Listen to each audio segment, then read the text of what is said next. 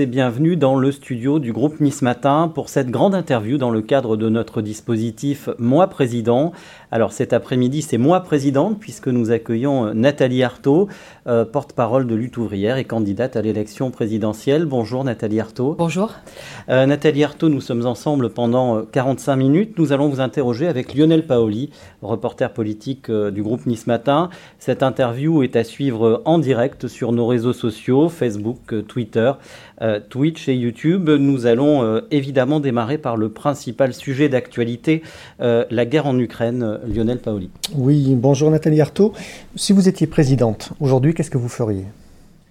Moi, je chercherais à m'appuyer sur les populations.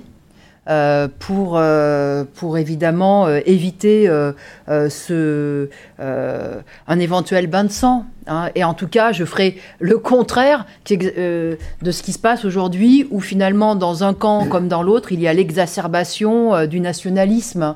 Euh, donc, moi, ce qui me ce qui me révolte le plus dans ce, dans ce qui se passe là-bas, c'est que finalement, euh, des femmes et des hommes qui ont vécu entremêlés, euh, qui sont en fait, euh, la plupart sont russophones hein, en Ukraine, qui soient à l'est, qui soient, qui soient à l'ouest, enfin, il y a des mélanges, des mélanges. Et, et, là, on est en train finalement, Poutine d'un côté évidemment, et puis de l'autre côté, du fait des rivalités, du fait de cette pression là de l'Occident sur l'Ukraine, eh bien, ils sont en train donc de, de dresser finalement les populations euh, les unes contre les autres. Et, et ça, c'est criminel en fait. On a l'impression que vous renvoyez un petit peu les, les deux camps, euh, les deux camps l'un face à l'autre. Cette guerre, en fait, c'est la faute de la Russie ou c'est la faute de l'Occident? Bah, c'est clairement Poutine qui a euh, mis le feu à la poudrière. Mais mhm. euh, cette poudrière, cette poudre-là qui a été accumulée, elle a été accumulée comment? Ça a été en fait euh, des dizaines d'années où il y a eu en effet, hein, depuis en fait l'éclatement de l'Union soviétique, une pression militaire de plus en plus importante de l'OTAN qui là ceinture maintenant l'Union soviétique. L'Union soviétique. La Russie.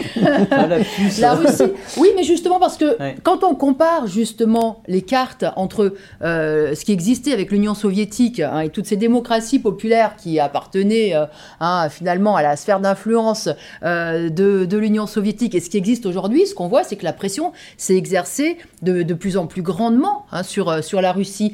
D'ailleurs, c'est ce que donc ce que Poutine. Vous êtes, un peu comme Vladimir, Vladimir Poutine. vous regrettez l'époque de, de l'Union soviétique pas du tout, pas du tout. Euh, Poutine, euh, je, je, euh, je, combats tout ce qu'il représente. Tout ce qu'il représente, c'est un régime qui est autoritaire, ultranationaliste, qui est, qui est dictatorial. Et là, on voit qu'il est prêt, effectivement, à commettre un bain de sang. Donc, et d'ailleurs, j'ai écouté le grand discours que Poutine a fait pour justifier l'invasion de l'Ukraine. Avec beaucoup de références historiques. Avec beaucoup de références historiques, notamment une qui m'a particulièrement marqué, euh, c'était celle, celle qui a été faite vis-à-vis de la politique de Lénine. Cette politique de 1918 qui a fait naître précisément la République socialiste d'Ukraine. Parce que la politique des révolutionnaires, dont moi je réclame, je suis, euh, oui, euh, euh, communiste et, je me réclame de, cette, de cet héritage politique-là. Eh bien, une des premières mesures que Lénine, a pris, c'est le droit des peuples à disposer d'eux-mêmes. Et les Ukrainiens s'en sont saisis pour créer cette république socialiste d'Ukraine. Donc vous voyez que moi, mon, fil conducteur, euh, ce, n'est pas la prison des peuples, hein. euh, c'est sûrement pas les annexions, c'est sûrement pas cette politique guerrière, c'est tout le contraire. Donc évidemment, je, je ne considère pas que Poutine représente en quoi que ce soit ni les intérêts euh, des populations d'Ukraine, ni d'ailleurs de la population russe. Mais je tiens à dire qu'il y a un engrenage, un engrenage qui est en cours, mais déjà depuis des années et des années. Bon, bah, on l'a vu en 2014 déjà avec euh, euh, l'affaire de la Crimée et puis l'apparition donc de ces, de ces républiques séparatistes, hein, mais un engrenage qui, qui, effectivement a été là, en l'occurrence, conduit euh, par, euh, par euh, les puissances occidentales, l'OTAN et derrière, derrière elle, bien sûr, les États-Unis, qui ont y compris disposé des bases militaires, des missiles à grande portée, mais aux portes, aux portes de la Russie. Alors vous voyez, imaginez une seconde, une seconde, que la Russie fasse de même euh, à la frontière des États-Unis, au Mexique ou au Canada, installe des bases militaires. Vous croyez que euh, cela ne serait pas vécu par les États-Unis comme une agression? Bien sûr que si. Bien sûr que si. Donc voilà, il faut comprendre les raisons profondes de cette situation-là. Hein. Euh, moi, je pense que ni Poutine, mais ni Biden, finalement, hein, ne représentent les intérêts des populations. Cette guerre, elle est subie de bout en bout par, euh, par la population de la région. Et encore une fois, moi, c'est ça qui me révolte, c'est-à-dire elle n'est pas faite, euh, elle n'est pas faite pour, pour les peuples. Et si j'insiste autant sur euh, la responsabilité effectivement des puissances occidentales, c'est que ici, ici, aujourd'hui, en ce moment, on cherche en fait à nous embrigader dans cette guerre, dans ce camp-là, justement, dans ce camp-là, hein, si ce n'est pas un embrigadement physique, c'est en tout cas un embrigadement moral, moral et peut-être financier demain. Donc voilà, je tiens à dire que non, mm. aucun des deux camps ne représente les intérêts des travailleurs de là-bas et de la population de là-bas, ni d'ici. La guerre euh, aujourd'hui est aux portes de l'Europe. Est-ce que vous êtes inquiète? Oui, je suis inquiète. Je suis inquiète parce que oui, elle peut dégénérer, parce qu'on sait comment l'engrenage se met en place, on comprend la logique, et puis ensuite, eh bien, hein, euh, on ne sait pas où ça peut aller tout ça, on ne sait pas. Voilà. Donc oui, oui, ça m'inquiète énormément. Et euh, ces bruits de bottes euh, euh, qu'on sent monter. Mais vous savez, alors là, là, on parle de la Russie. Mais regardez comment, comment aussi on chauffe finalement la population. Et, il y a une ambiance belliqueuse vis-à-vis de la Chine aussi, vis-à-vis de la Chine. Voilà. Alors là, on n'est pas dans une ambiance belliqueuse. On est dans une attaque en règle par la Russie.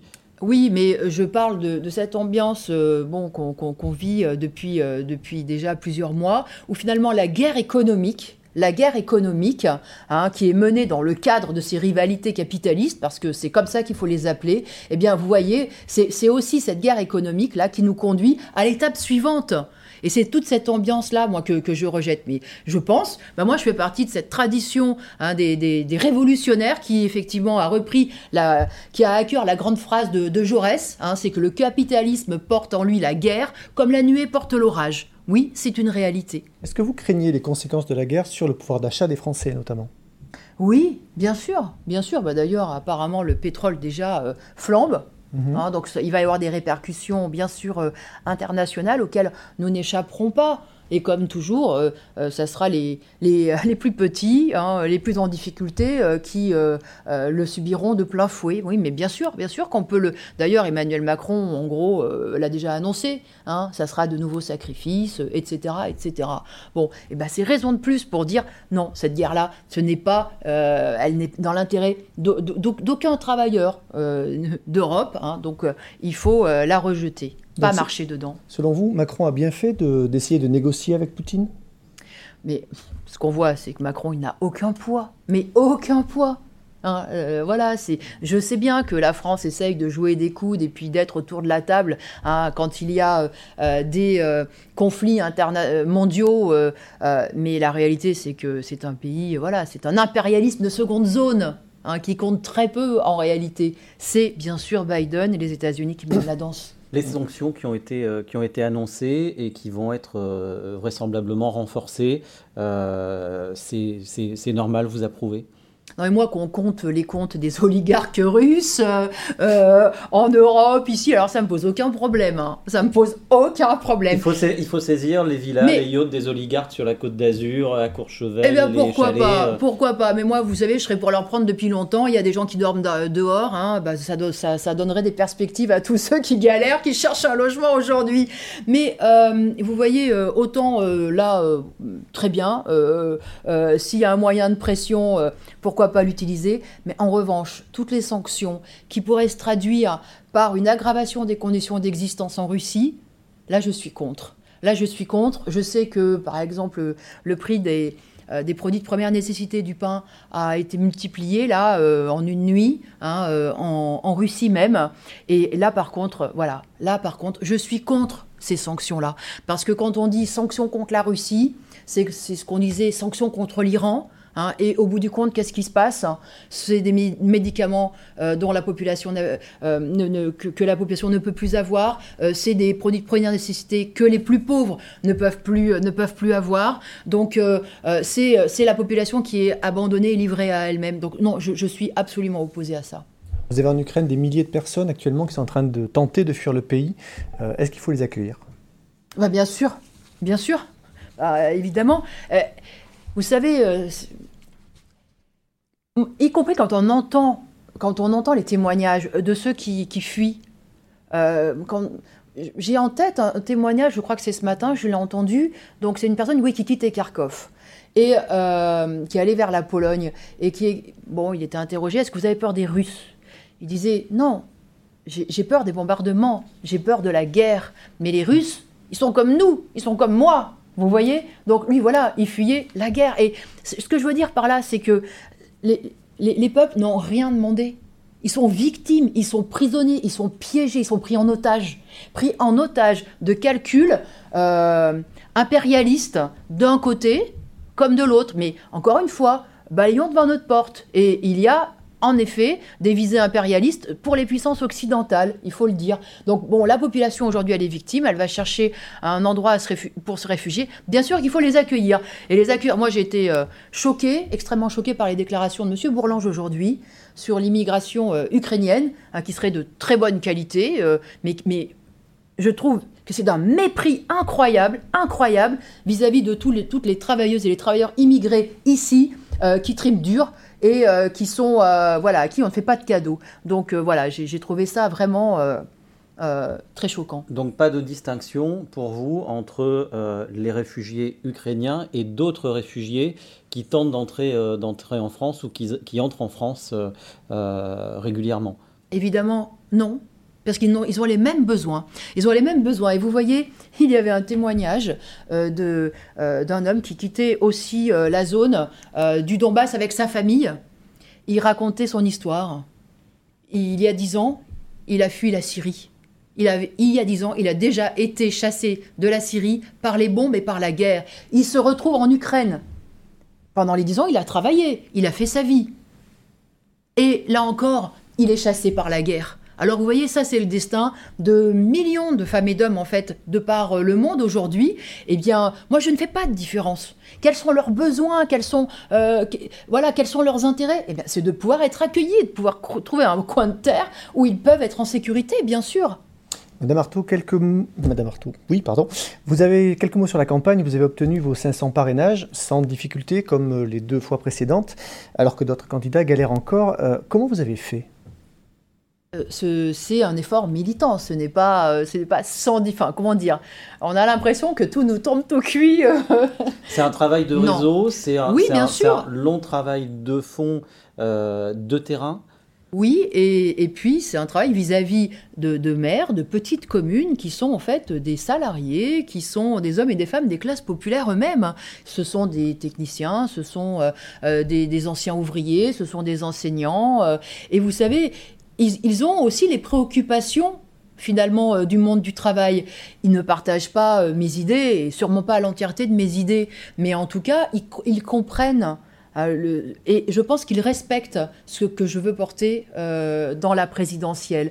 Donc euh, voilà, je, leur suis moi très reconnaissante d'avoir d'avoir eu à cœur de faire vivre ce pluralisme et d'avoir permis à notre voix de se faire entendre. Mais vous savez, voilà, nous sommes allés discuter avec eux, les rencontrer physiquement. ça a été des centaines de, de, de, militants qui ont sillonné le pays et voilà, nous avons fait nous avons fait ce travail. Mais ce n'est pas plus facile pour nous que pour les autres. Hein. Simplement, peut-être qu'on a un peu plus d'égards, peut-être en se déplaçant physiquement auprès des maires que bien d'autres candidats. vous, avez noté que de nombreux élus appellent euh, à parrainer Éric Zemmour euh, et, Marine Le Pen. Est-ce que cette démarche-là vous paraît légitime? Alors moi, ça m'a choqué d'entendre Bayrou expliquer qu'il euh, allait faire une petite réserve de parrainage pour ceux qui ont plus de 10%. Parce que au bout du compte, M. Bayrou euh, choisit les futurs candidats à la présidentielle. Alors on va où là? On va vers un système où les politiciens professionnels se choisissent entre eux? Non, mais euh, enfin, je veux dire, moi, ce, système de parrainage, je l'ai toujours dénoncé. J'ai toujours dit que c'était euh, que justement c'était une responsabilité qu'on faisait porter au maire, hein, alors même qu'il euh, subissait des pressions, y compris des appareils politiques, et que tout ça, c'était à changer. Alors, bon, mais là, face à la situation, euh, la solution, elle, est encore pire. Qu'est-ce qui va se passer demain? Demain, ils vont choisir entre eux. Non, mais voilà, moi je, trouve ça vraiment. Tout ça, c'est très très loin de la démocratie. Hein. Mais dans l'absolu, si Éric Zemmour et Marine Le Pen ne pouvaient pas se présenter, vous trouveriez ça normal? Non, je ne trouverais pas ça normal. Et je pense que euh, je ne suis pas pour la censure administrative. Voilà, je suis pour euh, le combat politique. Et je pense en effet que ces idées-là, ce ne sont pas les miennes. C'est d'ailleurs exactement l'opposé. C'est tout ce que je combats. Hein. Mais, euh, mais justement, c'est un combat politique. Hein. C'est un combat politique que l'on doit mener. Alors vous êtes aujourd'hui dans, les Alpes-Maritimes où vous aviez obtenu 0,3% des voix en 2017. Euh, ici, vous êtes en terre de mission. oh, vous savez, ici aussi, je crois qu'il y a eu, euh, par exemple, euh, les Gilets jaunes. Hein, ici aussi, euh, il y a des grèves. Ici aussi, il y a des salariés, des femmes et des hommes qui essayent de se défendre, qui essayent de réagir, qui essayent de, de, se battre pour leur salaire, pour leur pension de retraite, pour leurs conditions de travail.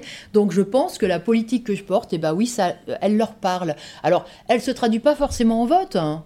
Mais vous savez, il y a un écart entre euh, le fait de voter, de sélectionner tel ou tel candidat, et le fait euh, euh, de, de se sentir représenté et, de finalement d'être touché par une certaine politique et par certains objectifs. comment vous l'expliquez, le fait que ça ne se traduit pas dans les votes, justement? Bah, D'abord parce que, parce que dans le vote, il y a énormément de femmes et d'hommes des classes populaires qui s'abstiennent, parce qu'ils parce estiment que de toute façon les élections n'ont jamais changé leur sort donc, euh, et ça, on ne peut pas leur donner tort. On ne peut pas leur donner tort parce que gauche, droite, ni gauche ni droite, ça a été la même politique.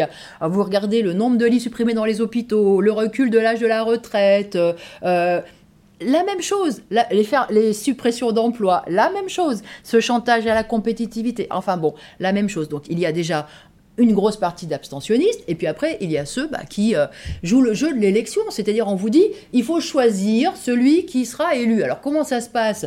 Eh bien, euh, on cherche le, celui qui, qui, voilà, qui, qui, promet, euh, hein, qui, qui, se pose en sauveur suprême, et puis qui est un peu crédible. Hein, c'est quand même, quand même plus crédible, c'est-à-dire susceptible, alors bien susceptible donc d'être, de passer le deuxième tour, par exemple. Alors évidemment, immédiatement, moi, je suis mise hors cours dans ce, dans ce processus-là. Et pourtant, je pense et je suis convaincue que mes idées, elles portent, que mes idées, elles, elles touchent et elles, elles, elles renforcent, elles, elles, donnent confiance dans beaucoup de femmes et d'hommes du monde du travail. En tout cas, euh, cette politique-là, euh, moi, je pense que c'est elle est, très, elle est très importante, oui, pour tous ceux qui ne se résignent pas. Pour autant, est-ce que, est que vous avez des, des, des, soutiens et des relais dans euh, les Alpes-Maritimes et dans le Var? Vous étiez tout à l'heure dans la vallée de la Roya chez Cédric Héroux. Est-ce qu'il vous soutient?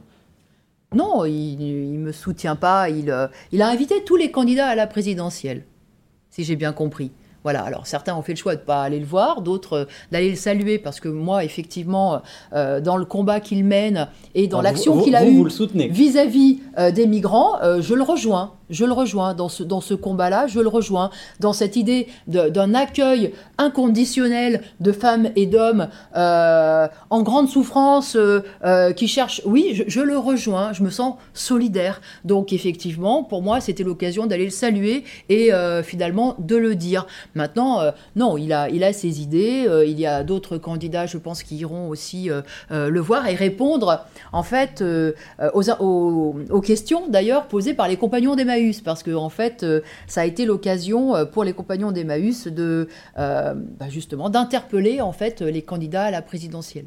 Et Madame Artaud, pour que les choses soient tout à fait claires, est-ce que vous croyez encore qu'une victoire est possible par les urnes? Ma victoire Votre victoire Alors, Celle de vos idées Est-ce que moi, je peux être élue présidente de la République? Je pense que pour que je sois portée au pouvoir, il faudrait qu'il y ait une ébullition, une vague de grève, de mobilisation. Il faudrait qu'en fait le monde du travail prenne, prenne confiance en lui. Voilà, et découvre sa force, sa capacité de faire les choses. Parce que vous voyez, ce qui me différencie, moi, de tous les autres candidats, c'est que je, dis dans cette élection que les travailleurs ils sont capables eux-mêmes de changer leur sort. Il ne faut pas attendre de sauveur suprême. En tout cas, moi, je ne me pose pas en sauveur suprême. Je pense que ça n'existe pas. Donc je dis, nous sommes capables de changer notre sort. C'est à nous d'aller chercher euh, euh, un certain nombre d'objectifs, par exemple la répartition du travail pour qu'il y ait zéro chômeur, des augmentations de salaire. C'est à nous de nous battre pour cela. Alors évidemment, évidemment, quand euh, les, salariés, les chômeurs, les retraités se sentent pas en mesure de se battre et de se faire respecter, bah oui, mon discours, pour eux, bon, il, est peut-être beau, mais il n'a pas de réalité. Mais encore une fois, la situation pourrait changer s'il y avait, encore une fois, des, des, vagues de grève, une remontée de la combativité ouvrière. Et là, ça pourrait faire des scores plus importants et peut-être, peut-être, peut-être même me porter au pouvoir. Mais voilà. Donc, en 2022, aujourd'hui, vous pensez que vous croyez encore au lendemain qui chante? Pas le, pas le lendemain. Moi, je pense pas au grand soir. Euh, je, ne crois pas au, grand soir et au lendemain. C'est un peu ça que vous décrivez tout de même. Un mouvement de grève. Un, mouvement. Euh, un mouvement dans la durée, en effet. Mmh. Vous savez, euh, le mouvement des Gilets jaunes est, très intéressant parce que, bon, il nous a tous surpris. Et on a vu finalement une capacité de révolte intacte et de la part d'hommes de, et de femmes très éloignés en fait de la politique et même très éloignés de toute organisation, de militantisme. Certains n'avaient jamais été syndiqués de leur vie, par exemple. Eh ben n'empêche, ils ont essayé de se battre, ils ont pour eux, c'était une évidence, il fallait se rassembler, il fallait s'organiser et regarder comment la politisation, finalement, euh, euh, a fait son chemin. Euh, les revendications de départ et les revendications d'arrivée, ou en tout cas les discours hein, n'étaient pas les mêmes. Les gens se transforment, les gens se conscientisent au travers de, ce genre de mouvement. Ben, moi, j'imagine effectivement un mouvement gilet jaune multiplié par 100 et surtout qui rentrent dans les entreprises, qui rentrent dans les entreprises là où les travailleurs ont de quoi se sentir forts. Parce qu'en fait, dans les entreprises, ce sont eux qui produisent toutes les richesses, qui font tourner euh, la baraque, hein, qui, qui, euh, qui produisent les profits, qui produisent les capitaux, et, donc ils peuvent se sentir forts et ils sont susceptibles de s'organiser et de demander des comptes. Les syndicats ne jouent plus leur rôle dans les entreprises? Je pense que les syndicats, euh, s'il n'y a pas ce rapport de force, s'il n'y a pas une lutte collective, s'ils négocient à froid, eh bien, euh, ils sont condamnés finalement à, ne rien obtenir. Regardez, euh, quand est-ce que les augmentations de salaire les plus importantes ont, eu lieu? Elles ont eu lieu quand il y a eu des grèves, des grèves qui se sont d'ailleurs euh, répandues et qui se sont transformées en grève générale. Moi, en ce moment, face à la flambée des prix, je, je, pense qu'il faut augmenter de façon conséquentes, les salaires, de 300, de 400, de 500 euros. On me dit, mais c'est complètement dingue. Mais il faut se souvenir qu'en mai 68, le SMIG, c'était le SMIG à l'époque, a été augmenté de 35%. 35%, vous voyez? Alors, c'est pas les augmentations là euh, qui sont proposées de 2 ou de 3% qui, qui couvrent même pas l'inflation. Donc, vous voyez que oui, le rapport de force peut en effet inverser les choses et faire que le grand patronat lâche un certain nombre de choses. Mais sans euh, cette pression venue d'en bas, eh bien même les syndicats sont en réalité impuissants. La gauche est aujourd'hui particulièrement euh, éclatée et à un niveau historiquement faible. Euh, quel regard vous portez sur cette situation?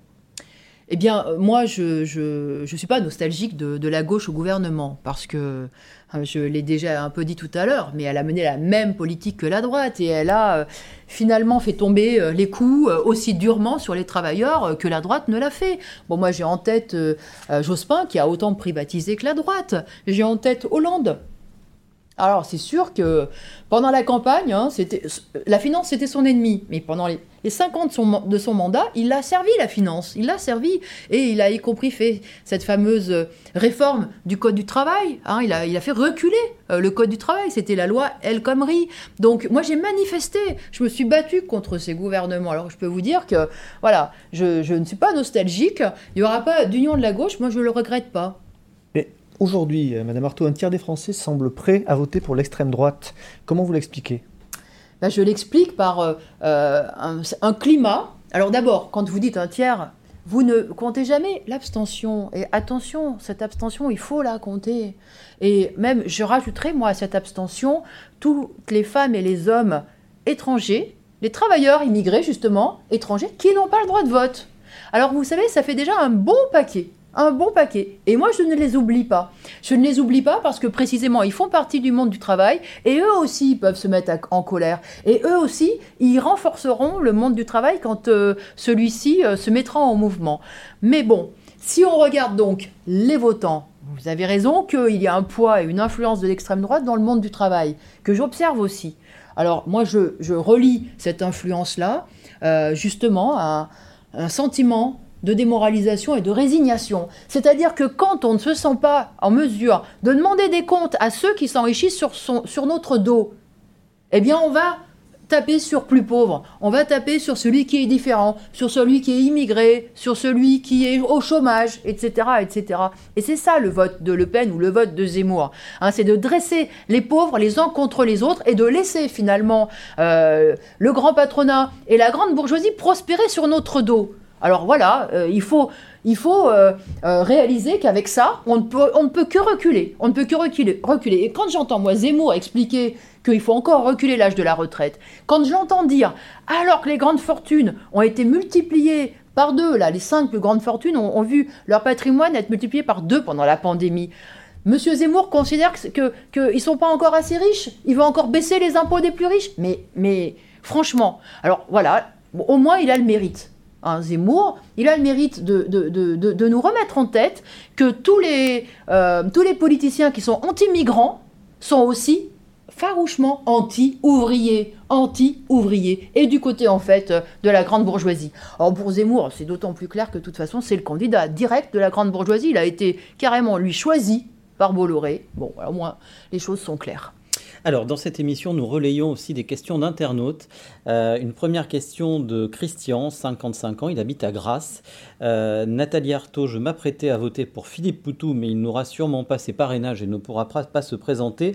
Que pourriez-vous me dire pour me donner envie de voter pour vous? Moi, j'ai envie de lui dire que le plus, le, il faut, il faut dans cette élection que tous ceux qui ne se résignent pas à cet ordre social aussi inégalitaire qu'injuste et qui, sont, euh, qui savent que ce ne sont pas les élections hein, qui changeront euh, notre sort euh, d'exploiter, il faut qu'ils se rassemblent, il faut qu'ils se montrent, il ne faut pas qu'ils restent invisibles. Voilà. Et, j'appelle aussi tous ceux qui sont prêts à s'abstenir, mais pour leur dire attention, l'abstention, c'est, n'a pas de signification politique. Si vous êtes révolté, il faut le dire, il faut l'affirmer. L'affirmer, ben, justement, en vous reliant à un camp voilà, euh, le camp des travailleurs. Et ce camp des travailleurs, c'est pas Nathalie Arthaud. C'est pas Nathalie Arthaud. C'est, d'affirmer cette idée que ceux qui font tourner la société hein, euh, doivent, euh, sont légitimes à dire nos intérêts de travailleurs d'abord. Voilà, les salaires doivent passer avant les dividendes, les conditions de travail doivent passer avant les sinécures de quelques ans, les retraites, les retraites, les pensions de retraite doivent passer avant les grandes fortunes. Donc voilà, c'est dire, voilà, dire le monde du travail, il est essentiel, leurs intérêts doivent passer d'abord et avant tout, et, et même en fait l'ensemble de la société elle doit être organisée d'abord, d'abord pour répondre aux besoins et aux intérêts de ceux qui la font tourner. Donc c'est tout cela qu'on veut porter dans cette campagne. Bah, j'espère que euh, effectivement, euh, euh, il aura envie de, faire en sorte que, que, ce message soit exprimé, soit exprimé. Et moi, j'espère que Philippe Poutou va, il a encore une dizaine de jours pour les avoir. J'espère qu'il les aura. J'espère qu'il les aura parce que ça, ne nous affaiblit pas. Il a sa voix, il mène sa campagne avec, euh, y compris avec ses axes, avec euh, des préoccupations qui sont pas, qui se recoupent pas complètement avec les miennes. Hein. et, moi, effectivement, je me concentre sur le monde du travail, à notre habitude, fidèle à nos convictions, le camp des travailleurs. Bon, euh, mais on est complémentaires d'un certain côté. Donc moi, je, souhaiterais plutôt que Philippe poutou les ait et qu'on soit deux à batailler euh, sur les plateaux, euh, si possible. Alors on va poursuivre sur votre programme, Lionel Paoli. Absolument, avec, euh, vous en avez parlé, la volonté de porter le SMIC à 2000 euros net et d'augmenter tous les salaires de, d'à peu près 300 euros, minimum 300 euros. La question évidente, comment vous financez tout ça?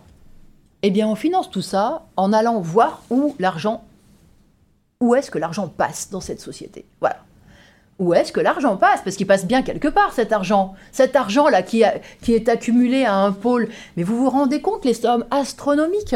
Aujourd'hui, maintenant, les plus grandes fortunes, alors, euh, elles ont dépassé les 100 milliards. 100 milliards.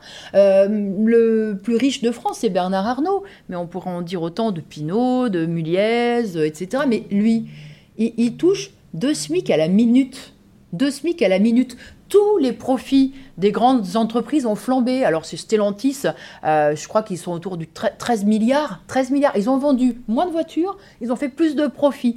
Alors, vous voyez, euh, d'abord, cet argent, c'est le fruit de notre labeur, c'est le fruit de l'exploitation. C'est aussi le fruit, je pense, des subventions publiques qui ont été voilà, euh, qui ont été captées au passage hein, de cette pandémie, du quoi qu'il en coûte. Voilà, c'est le fruit de tout ça. Alors cet argent, il existe bien quelque part. Alors moi, une, euh, mesure importante que je porte et que j'espère, euh, dont j'espère pouvoir convaincre beaucoup de travailleurs, c'est c'est que on devrait avoir le droit d'aller mettre notre nez dans les comptabilités, dans tous les contrats qui sont signés dans les grandes entreprises. Parce que là, précisément, on verrait on verrait qu'il y a de l'argent. On verrait où sont les circuits de l'argent, qui se, fait les marges, et on verrait encore une fois qu'il y a de l'argent. On verrait qu'il y a de l'argent pour augmenter les salaires, pour porter le SMIC à 2000 euros net par mois, pour embaucher aussi, pour répartir le travail. Mais on verrait qu'il y a de l'argent. Parce que moi, voilà, il ne faut, il faut pas marcher.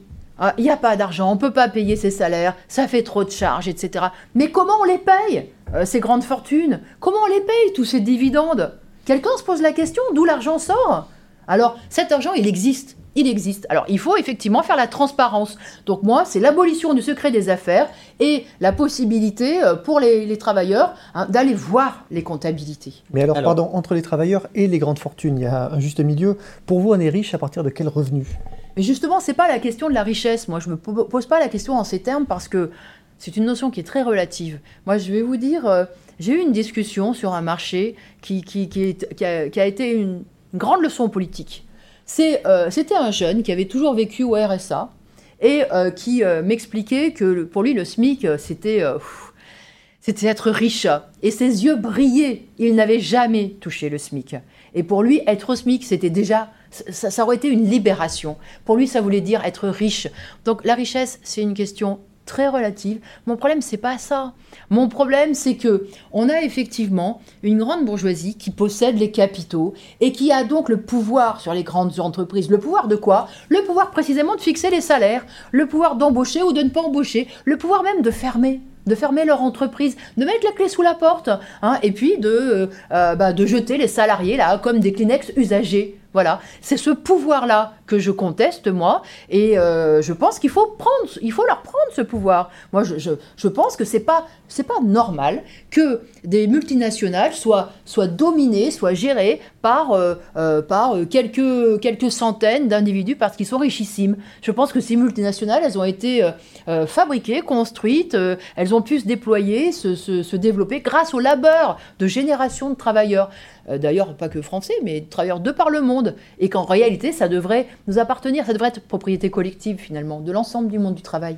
Alors, une deuxième question d'internaute, elle nous vient de René, 72 ans, de Carrosse dans les Alpes-Maritimes. Que ferez-vous pour nos petites retraites si vous êtes élu Alors moi, je pense que 2000 euros minimum, c'est pour vivre. Qu'on soit au travail, qu'on soit euh, euh, à la retraite, ou qu'on soit même handicapé. Parce que quand vous allez louer un logement, le propriétaire ne vous demande pas euh, est-ce que vous travaillez, est-ce que vous êtes au chômage, est-ce que vous êtes à la retraite pour adapter le loyer en fonction de, vos possibilités. Non, non, il vous demande pas. Euh, alors, il regarde hein, combien vous gagnez parce qu'il va être sûr qu'on puisse payer, hein, mais il adapte pas son loyer, vous voyez. Donc, bon, bah, moi, j'observe quoi? J'observe que les loyers, ils sont euh, au même niveau qu'on soit à la retraite, qu'on soit invalide, qu'on soit euh, en activité. Le prix du pain, c'est pareil. Des fruits et légumes, c'est pareil. Il faut 2000 euros pour vivre dignement dans ce pays riche. 2000 euros, c'est un minimum pour moi un minimum pour, euh, pour une vie décente. Moi, je, moi, ça me met très en colère de voir aujourd'hui que des femmes et des hommes qui triment du matin au soir ou qui ont bossé toute leur vie en sont à, à, calculer hein, le, moindre, le moindre centime d'euro, à se dire ah bah, je peux pas euh, m'acheter ce bout de viande, je peux pas m'acheter du fromage euh, cette semaine, je peux pas. Ça me révolte, ça me révolte. Et puis bon, aujourd'hui c'est aujourd'hui c'est même des difficultés pour faire le, son plein d'essence pour aller au boulot. Mais on marche sur la tête là, on marche sur la tête. Alors, pour entrer un peu dans les détails, certains points de votre programme sont, me semble-t-il, assez flous. Vous êtes enseignante, vous voulez créer des postes dans l'éducation. Combien? Combien de postes? Oui, c'est vrai, vous avez raison, c'est flou parce que justement, moi, je, je, ne, euh, je ne vais pas euh, poser à la future la future présidente de la République. Je, sais très bien euh, que dans les circonstances actuelles, je suis à contre-courant, etc. Moi, ce que je propose, c'est une politique et des perspectives pour ceux qui veulent se battre. Pour ceux qui veulent se battre. Et je pense que euh, un des objectifs, c'est en effet qu'il y ait zéro chômeur, qu'il y ait zéro chômeur, euh, parce que tout le monde doit pouvoir gagner sa vie. Mais ça, c'est un, objectif. Cet objectif, pour moi, il est simple et il est facile, en fait, à atteindre. Parce que vous l'avez souligné, oui, il manque euh, des bras dans l'éducation, euh, il manque des bras dans les EHPAD, il manque des bras dans les hôpitaux. Alors qu'est-ce que, qu'est-ce que moi je proposerais? Bah, Dans une société normalement constituée, voilà, une société qui marche, si on avait un gouvernement euh, au service de la population, des salariés, de l'écrasante majorité, eh bien, ils demanderaient aux enseignants combien il vous faut de postes, combien il vous faut d'enseignants supplémentaires. Ils nous demanderaient à nous, moi je suis enseignante, je peux vous dire de combien j'ai besoin de, de, collègues en plus pour pouvoir travailler en petits groupes, combien on, combien on a besoin de, CPE, d'AESH, vous savez, euh, ces personnes qui accompagnent les jeunes, euh, les jeunes euh, en situation de handicap et qui sont payés aujourd'hui à, à, 800 euros et qui sont en plus précarisés. Moi, je peux vous faire le compte sur mon, lycée, en effet, eh bien, qu'on demande à l'ensemble euh, des enseignants, qu'on demande dans les transports publics, qu'on demande dans les hôpitaux.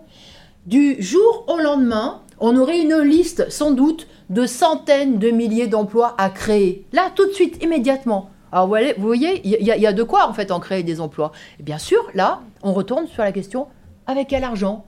C'est là qu'il faut, évidemment, faire la transparence sur les circuits euh, financiers, sur où va l'argent dans cette société. Mais pour vous, le problème n'est qu'un problème de personnel. Les problèmes dans l'éducation, le classement de la France au classement PISA qui n'est pas très favorable, ce n'est qu'un problème de personnel Ah, je pense que c'est essentiel.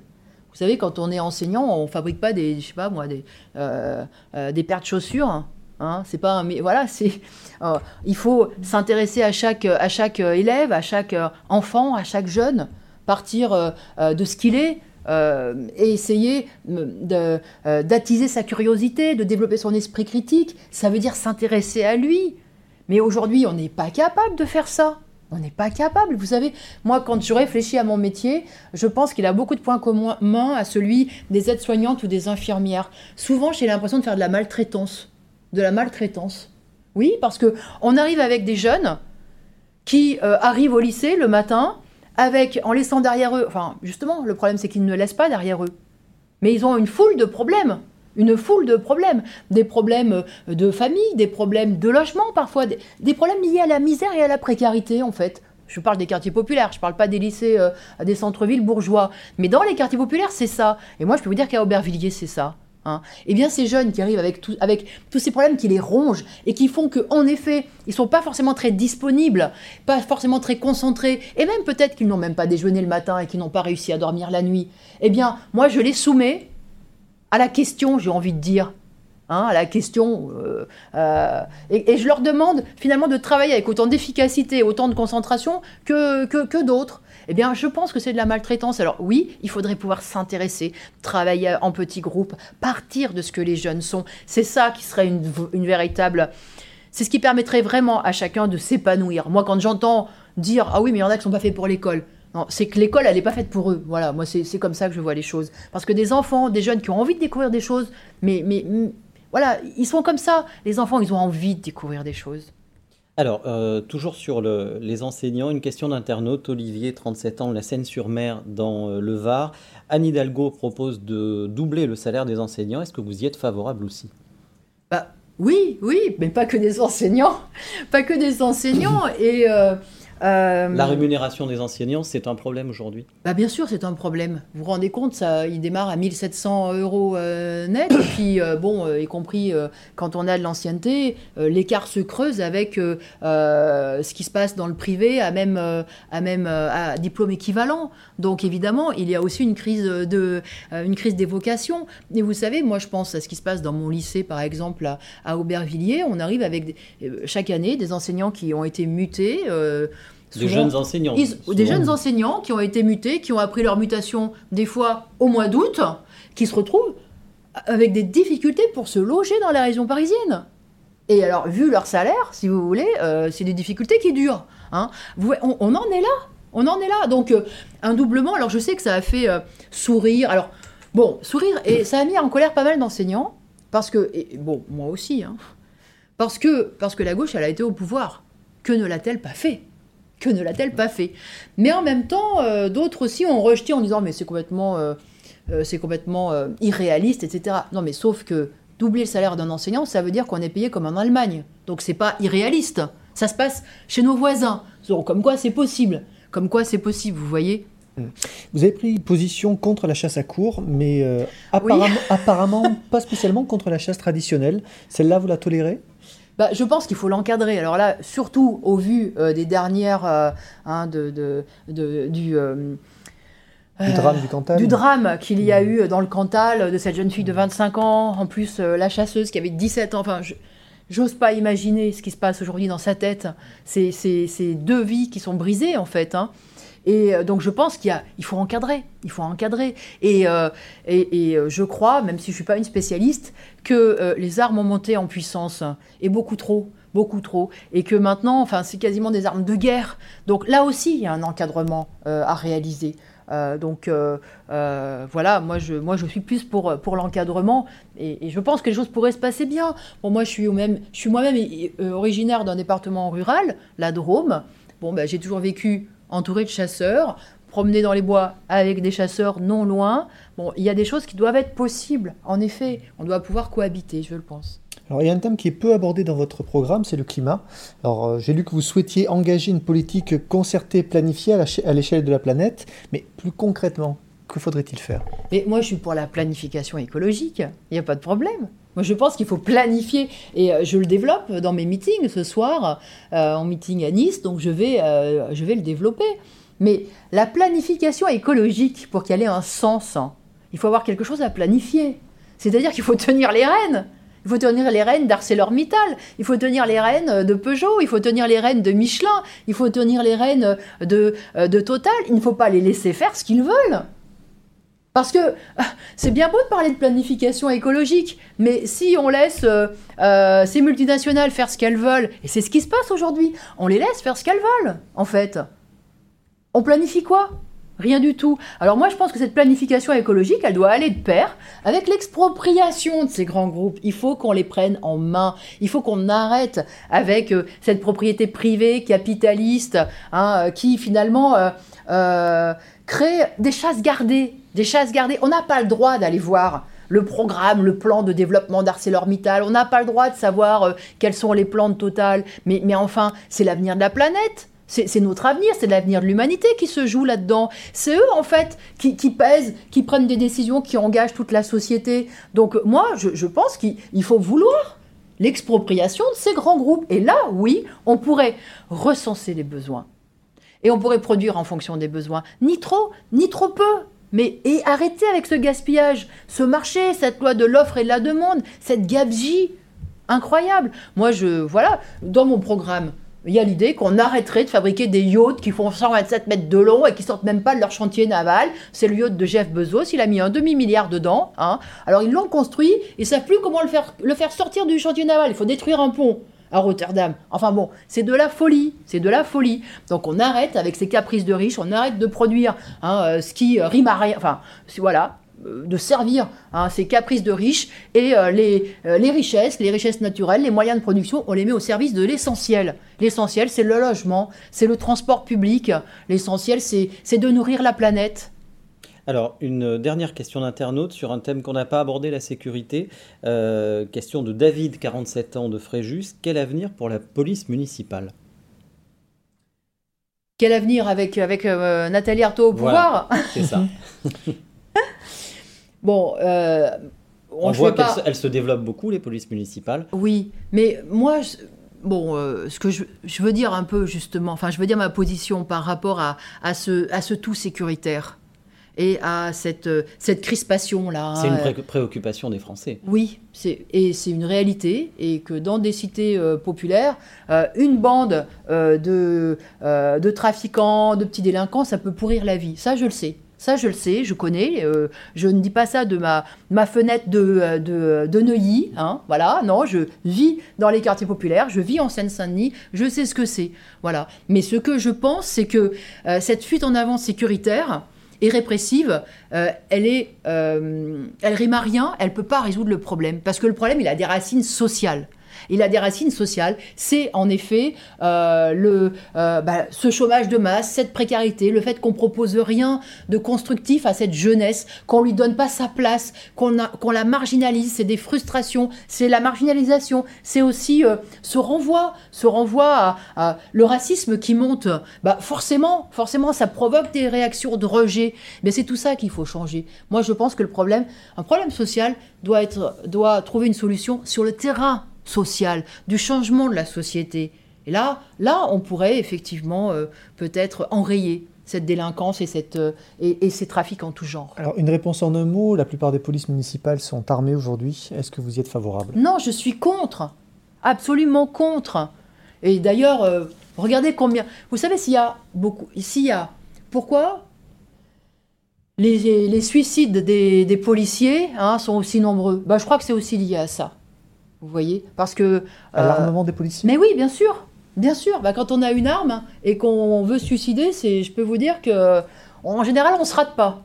Hein donc oui, c'est donc je, enfin je, suis contre. Je suis contre. Je suis contre parce que euh, parce que d'abord ça les mettra eux-mêmes en difficulté en réalité dans des situations où euh, euh, et encore une fois c'est pas ça qui c'est pas ça qui, qui, les protégera et qui nous protégera. Pardon, euh, vous êtes bien d'accord sur le fait que le fait d'être armé ne, n'entraîne pas forcément le, fait de se suicider, qu'il y a d'autres causes beaucoup plus profondes et beaucoup plus sérieuses que le fait d'avoir une arme. Ah ben, exactement comme la délinquance, vous voyez, il y a des causes plus profondes.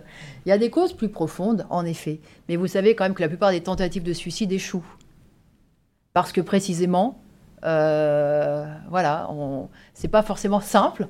Hein, euh, mais quand on est armé, c'est plus simple. Donc, euh, et puis, vous savez, on nous dit souvent, oui, mais quand même, y a, mais le terrorisme, le terrorisme, je crois que l'antiterrorisme, c'est pas de la compétence des polices municipales. Hein, voilà. Alors, on va terminer sur un registre un petit peu plus léger avec une rubrique qu'on a dans cette émission qui s'appelle Moi présidente. Trois petites questions très, très simples, Nathalie Artaud. Euh, vous, présidente, vous choisissez quel lieu pour célébrer votre victoire le 24 avril prochain je pense que s'il y avait euh, une, euh, un nouveau pouvoir, un nouveau gouvernement, euh, des travailleurs qui, qui arriveraient, je pense que ce serait la fête dans tous les quartiers populaires. Je pense que ce ne serait pas la fête à, voilà, un endroit, ce serait une liesse généralisée. voilà, je pense que ça serait une beaucoup. on entendrait, vous savez, un petit peu comme lors des, des victoires, des matchs de foot au Coupe du Monde, bah, ça serait ça. Vous, présidente, qui faites-vous entrer au Panthéon? euh, je pense qu'on pourrait peut-être soumettre cette décision, y compris, euh, pourquoi pas, euh, au vote démocratique. oui, ça pourrait être un référendum. Vous, présidente, est-ce que vous passez vos vacances dans le Var au fort de Brégançon?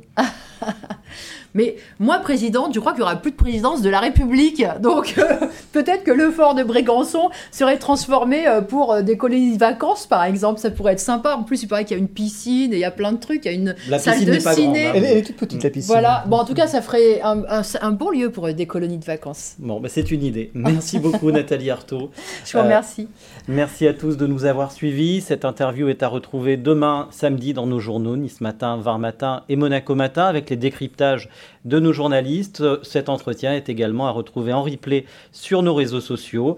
Merci à tous et à très bientôt pour une nouvelle grande interview. Bonne soirée à tous.